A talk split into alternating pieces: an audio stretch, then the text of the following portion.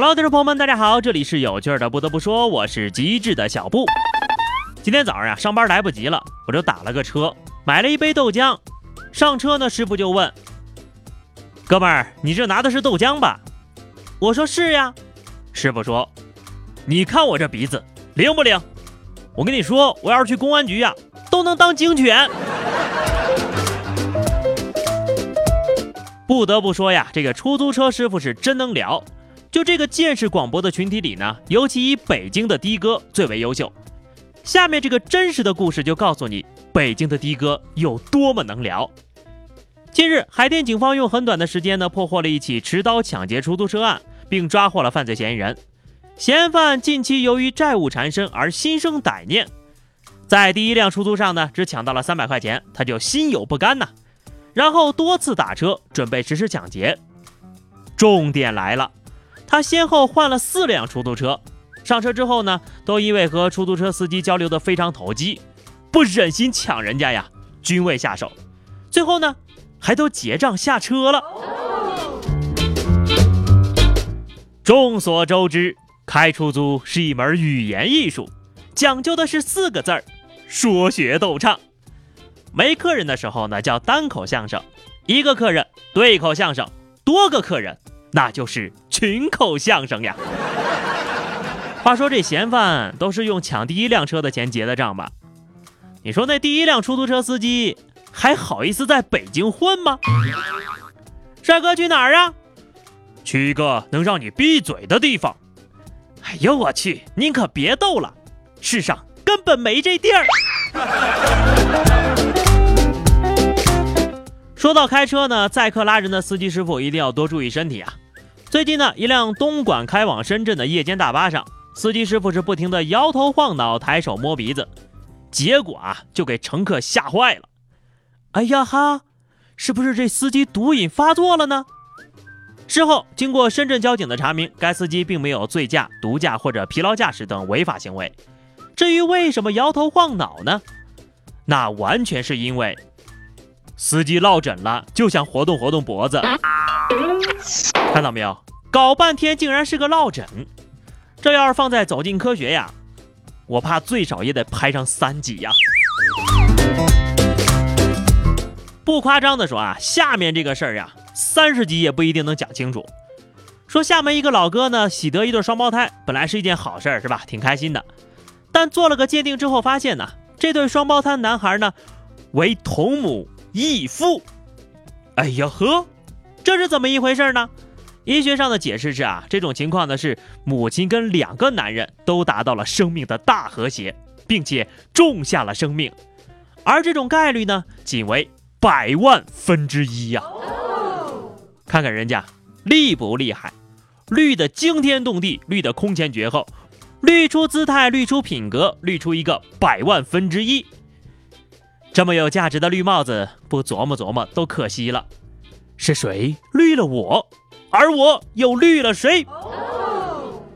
这姑娘当时是赶场的吧？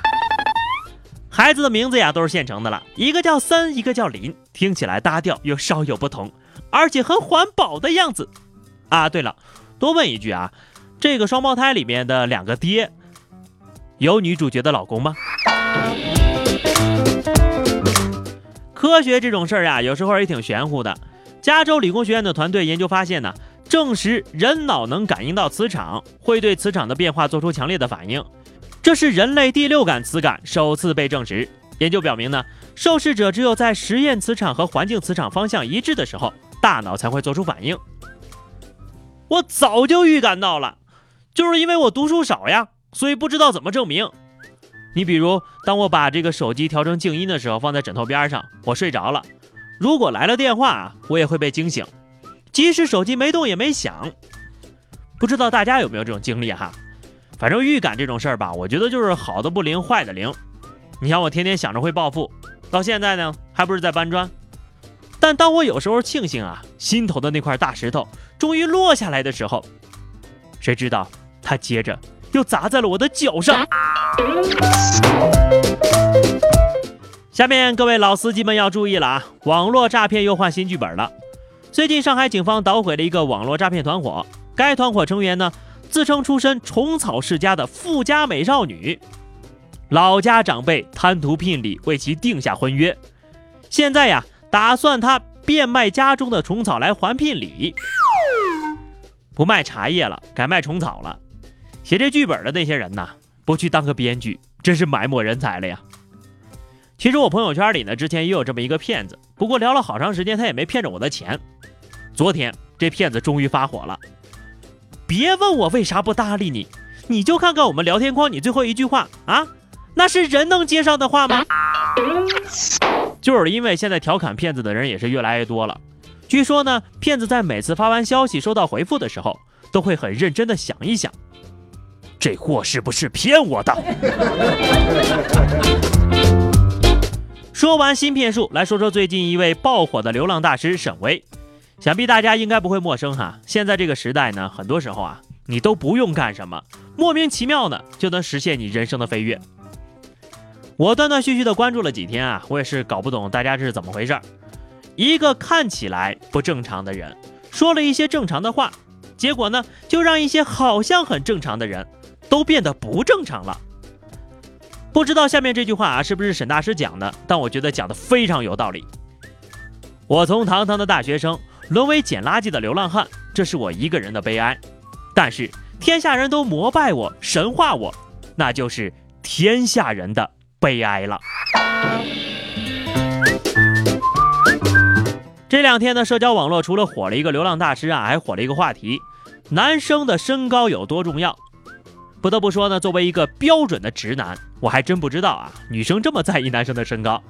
我一直都以为呢，大家都是一米多高嘛，是不是？男生的关键就是长得帅就好了呀。男人好难呐。